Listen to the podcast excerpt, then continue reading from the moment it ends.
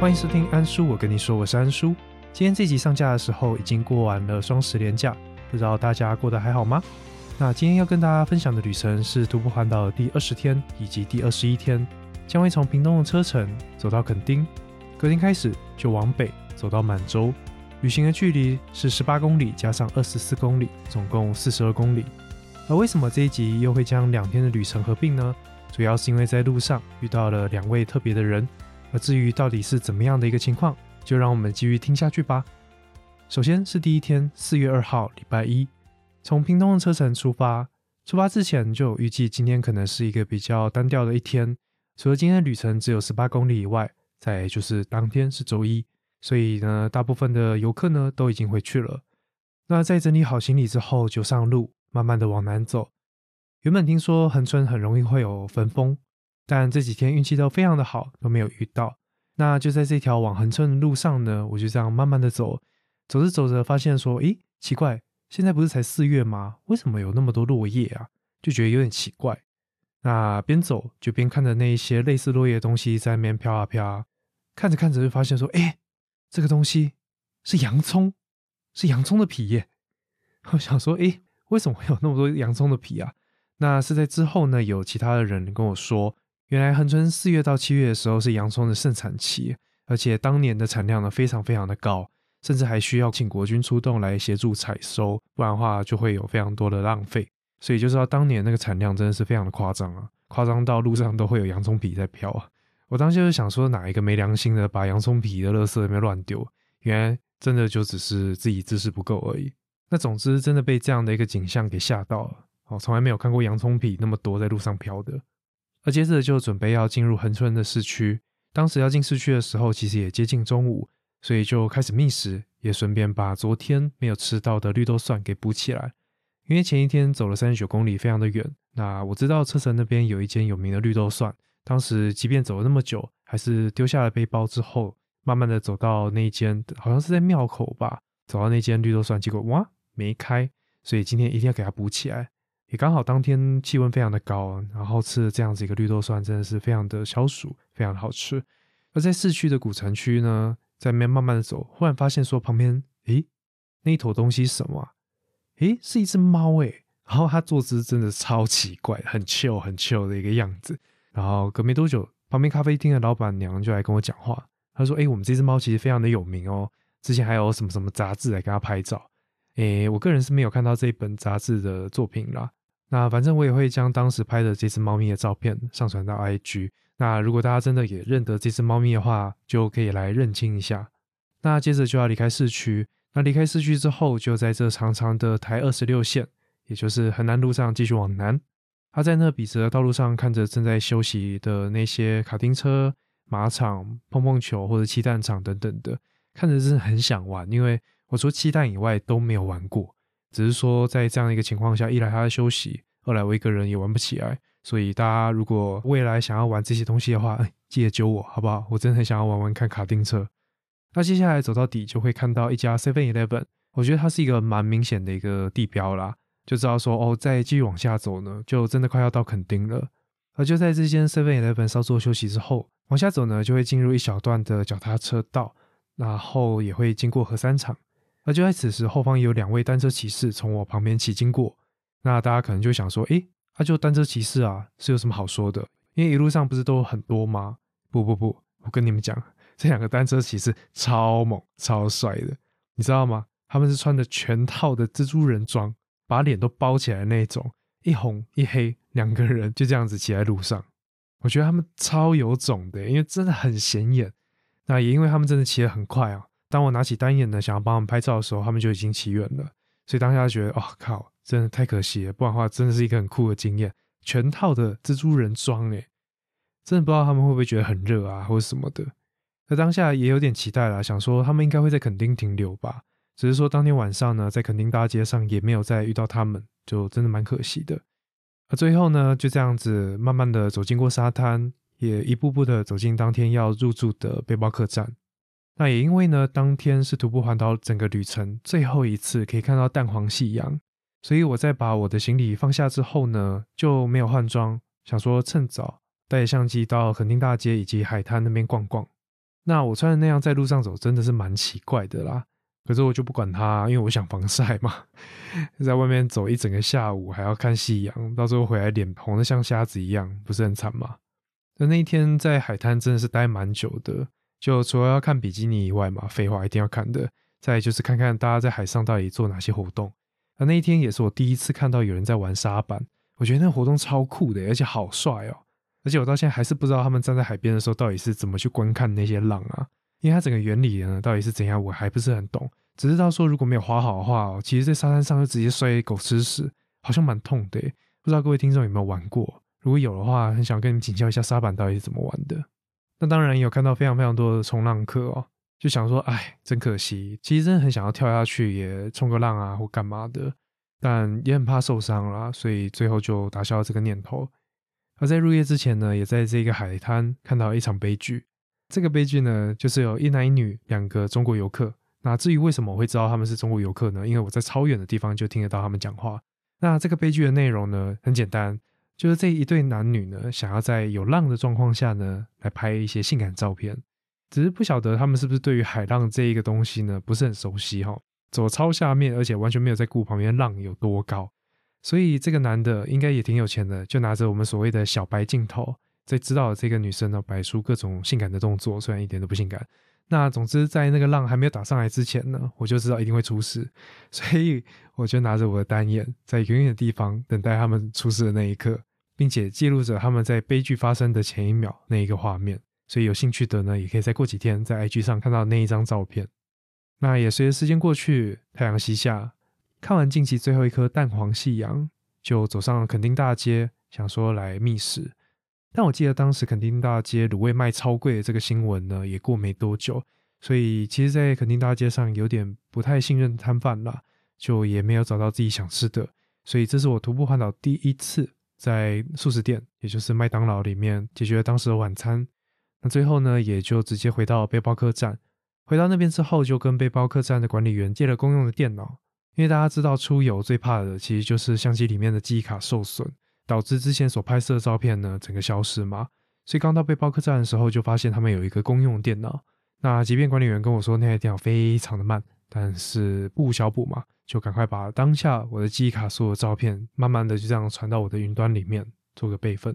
只是再怎么说，背包客栈就是一个人进进出出的地方，所以在上传的途中呢，我就继续待在交易厅，一边顾着上传照片的进度呢，另外就是想说，哎，会不会有人想要来一起交流？因为，呃，因为我觉得会在垦丁然后住背包客栈的，应该许多环岛人才对吧？也的确，当时坐在那边呢，就有其他人吃完晚餐回来，然后一样在交易厅休息。只是不晓得是不是台湾人真的就是比较害羞一点，所以大家都坐在那边。如果一个人的就在那边划手机，那如果是成队出现的话，就自己跟自己的朋友聊天，那也不会想说跟其他人有所互动。而这个时候就蛮感谢背包客栈的这位管理员，他就看我们在那边都没什么互动，所以他就主动来帮我们破冰，就开始问每个人：诶，怎么会到垦丁这边来？那当下呢，总共有五个人吧，我记得。有两个呢是各自来环岛的单车骑士，而另外三个呢则是一起机车环岛的女生。而就因为管理员这样子帮我破冰哦，我才有机会跟其他人有更多的互动。那不然住背包客栈自己都一直窝在自己的床，或者跟自己朋友相处，其实我觉得蛮可惜的。所以在这样的一个经验之后呢，接下来我住背包客栈其实都会跑到交易厅，那看有没有人想要聊聊天啊，互相分享一些什么的。因为真的发现说会来环岛的人，常常都会有一些很酷的人生故事。那其中一位单车骑士，他很酷诶，他已经这样子单车环岛第二次了。那对我来说，环岛这件事情是需要非常大的勇气跟冲动，所以并不是一个随随便便想说，哎，我出去一趟，然后就把台湾绕一圈这样子。而且我记得他两次都是用同样的方向，也就是逆时钟的方式呢来进行环岛。那我就不懂啊，奇怪，这样子的话，应该许多路线都会重复才对。怎么会想要环岛两次呢？我印象中他当时就是说，哎，反正没事就来环岛。我是不晓得这样一个答案大家会不会买单啦。但 这么轻松就可以想说，那我出来环岛两次，真的是蛮厉害的。那也不知道各位听众有没有人真的也跟他一样有环岛两次以上的经验哦？如果有的话，欢迎来跟我分享说，为什么你们会想要环岛两次以上？我真的是蛮好奇的。因为对我来说，如果环岛路上有 miss 掉一些景点啊，或者一些路段，之后就可能会以点到点的方式呢，去补足当时 miss 掉的景点。但或许单车环岛或者机车环岛是有更多的时间能够享受在海边那样子慢慢的骑，并且看着海的那种兜风感吧，或者是穿梭在林间那种奔驰感，我不晓得。所以大家如果有不同的想法的话，欢迎来跟安叔这边一起分享讨论哦。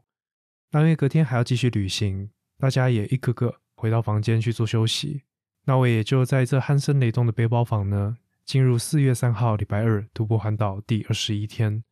在这徒步环岛的整个过程中，如果是住背包客栈的话，其实蛮常一个人一早就摸黑来准备出门。那今天也不例外，在梳洗一番之后，遇到昨天的其中一位单车环岛的骑士，我们就在那昏暗的交易厅合照一张之后，就各自离去。而在这徒步环岛的第二十一天，真的在路上遇到了好多好多的单车骑士。首先在吃完早餐之后，走到路上，刚走没几步呢，就遇到一位黑人哦，他笑得非常开怀的走过来。那我当下脑袋还没醒吧，就想说，嗯，你谁啊？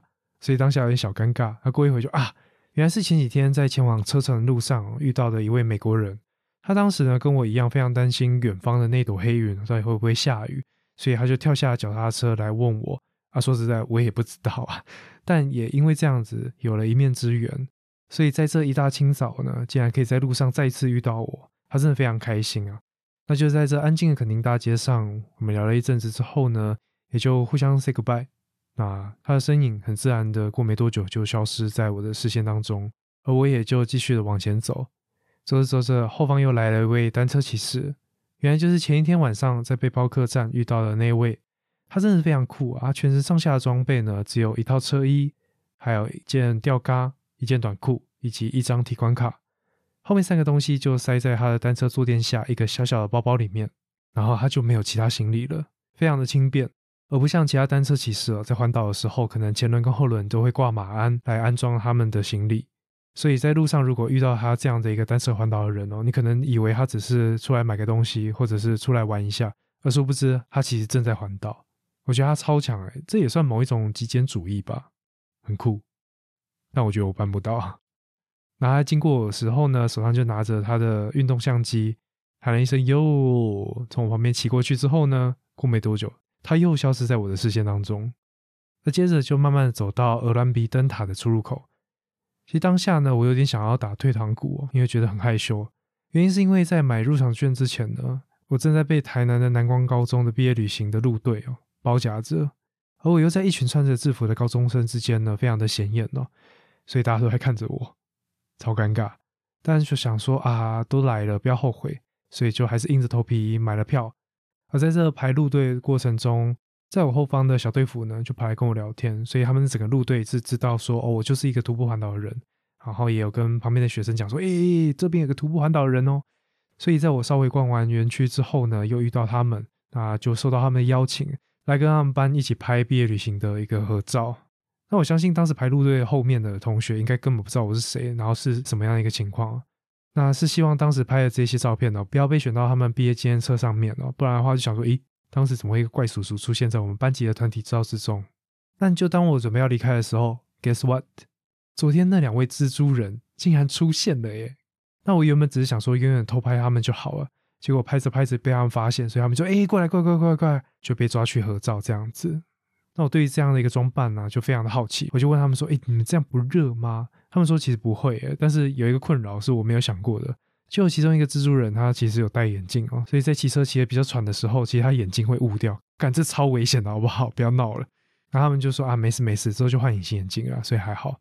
而在道别之前呢，我跟他说：“哎，你们等一下可能会被那些高中生啊抓去大合照什么的，被当成道具。”他就一派轻松的说：“啊。”其实一路上我们都习惯了啦。我们昨天也是穿这样子逛垦丁大街，所以我真的是因为躲在麦当劳，所以没有遇到他们。可是有缘就还是会遇到嘛。你看隔天在鹅銮鼻灯塔这边就遇到他们。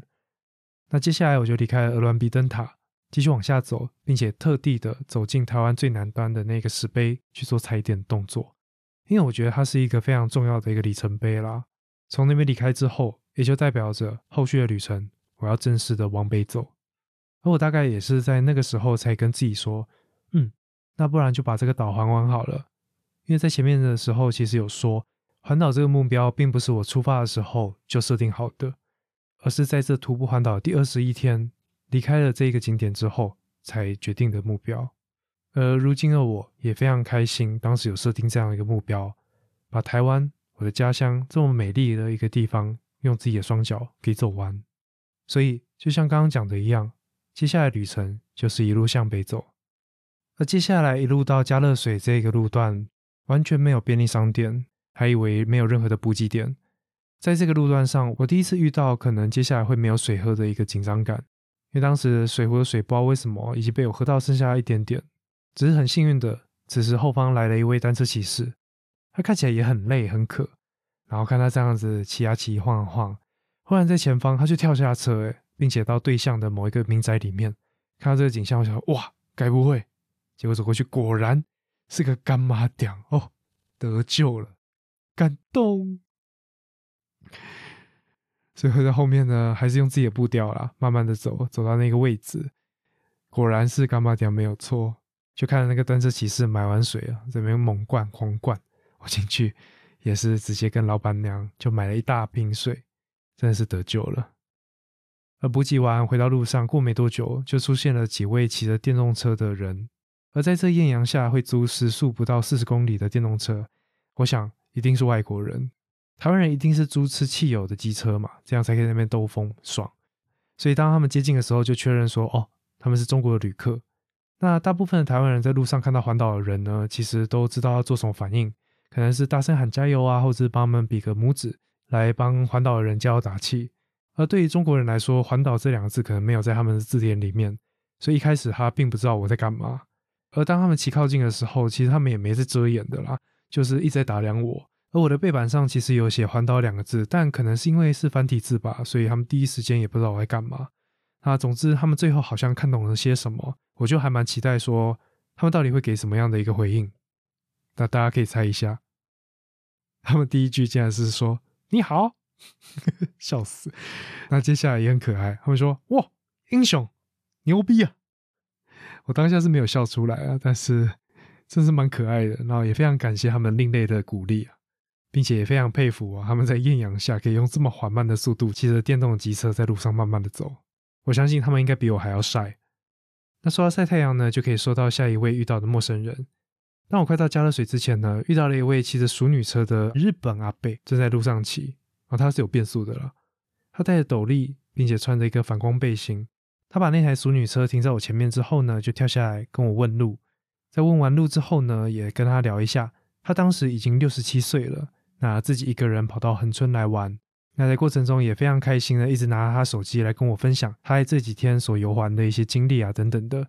重点是他跟我分享，当他还年轻在日本的时候，他也很喜欢用走路的方式旅行。而令人非常惊讶的是，他整个旅行的里程数已经到达了三千公里，超猛的诶我当下还有跟他确认说是不是讲错，他说没有，真的是三千公里，太屌了吧！也难怪这个日本阿北这么耐操，因为他当时跟我聊天的时候完全没有找树荫，我们两个就在日正当中呢，在太阳底下慢慢的聊天，果然是训练有素的日本贝贝，他非常的可爱。而接着在加热水吃完午餐之后呢，就继续今天最后一段路程，而在这路上又遇到了一位认识的人，没错。就是之前在东港认识的那位骑着电动单轮车的香港大哥，他说他休息了好几天，而且接下来要去春那玩。总之就是在跟我讲说他过得挺爽的，并且用他的电动单轮车一两天就可以追上我这样子，真的是他不就好棒棒？他在我的怂恿之下呢，他终于跳下了他的电动单轮车，想说来陪我走一段路试试看，所以也才会有在 EP 十四结尾那边所听到的那段录音。而那段录音的对话内容，在闲聊解闷的闲神帮忙翻译之下，哈，才知道说原来他是在抱怨当天的天气有多热。我当下跟他根本就是在鸡同鸭讲，超白痴的。那只是说他当时是穿着蓝白拖，然后并且要推着他这一个单轮车在路上跟我走，真是太痛苦了。所以过没多久，他就直接跟我讲说啊，我要放弃啦，再见。所以就决定呢要继续骑他单轮车，并且跟我 say goodbye。但是在他离开之前呢，我就请他说。帮忙重现一下当时在双园大桥上啊，我看到的那个景象，也就是他骑在我前面，然后并且右手比出拇指这样子的一个画面，就这样硬逼着他哦，拍完照还有拍完影片，两个都要，才让他走这样子。而最后，终于一步步走到今天的目的地满洲。那也就像刚刚香港大哥讲的一样，在这个清明年假就是有春纳这个活动，所以当天我的住宿并没有找好，就是因为这几天呢，便宜的住宿都已经被要参加春纳的旅客所包走了，所以我当下能选的都是非常非常贵的民宿。而在嘉义林大哥的介绍下呢，我来到了满洲的一间叫做盛丰五金百货的杂货店，来找一位张大哥。林大哥跟我说，找他也许有机会可以解决住宿的问题。千万不要一个人去住那些超贵的民宿。那我也就以一个完全陌生人的一个身份哦，来到了这间杂货店。而刚见到这位张大哥的时候，以为他很严肃，但其实他非常非常的热情。他听了我的状况之后呢，就直接带了我到对面的一间叫做赵灵宫的寺庙去找里面的负责人。哦，原来这间赵灵宫呢，其实也有类似香客大楼的一个住宿环境。只是说他们并没有想要接春纳的游客哦，所以就蛮低调的，网络上也查不太到他们的消息。那就在张大哥这样的一个介绍之下呢，我今天晚上就第一次住在香客大楼里面。除了它是一个大通铺，并且只有电风扇以外，其他设备都还蛮完善的。而且这样一个晚上只要一百块，真的超佛心的。那在我放好东西之后，我就想说，诶，那春纳我也没去过，虽然整个节目过程我没有办法参与，至少他们在准备现场，我可以去看一下吧。所以就在附近晃晃晃晃，就去稍微提前感受一下那个气氛哦。而且到现场也有跟他们工作人员稍微聊一下天，就感受得到工作人员也非常非常期待这样的一个活动。那只可惜现在因为疫情的关系，这样的活动都取消了。不然的话，未来我真的很想要找时间去参加看看。即便我不是什么听团仔，那我本身也不能喝酒嘛，但就还是蛮想去看看的啦。而这天晚上也受到张大哥的邀请哦，就到他们店门口搬了一张桌子之后，就在那边坐着吃饭。那单纯跟张大哥只有一面之缘，他竟然帮我解决吃住等等的问题，并且在隔天还说要一起吃早餐，泡手冲咖啡给我喝，而且隔天离开的时候还塞了一大堆食物给我。他们夫妻俩真的好热情，让我非常的感动。而在吃饭的过程中，张大哥就跟我分享。只要是经过他店面的环岛人呢，无论用什么样的方式哦，他都很愿意提供协助，即便是对他们大喊一声加油也好。原因是因为之前他有跟他儿子一起单车环岛，当时他受到非常非常多的人鼓励，让他感受到被大家认同，他觉得很感动。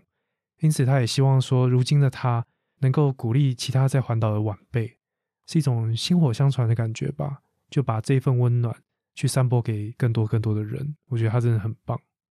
而这个晚上，就在我们吃完饭，并且聊了许久之后，我才回到赵灵宫，准备要休息。今天我觉得是很特别的一天，以往所遇到的单车骑士都没有机会跟他们有所互动，而这一天，我跟许许多多的单车骑士有超过加油以外的对话。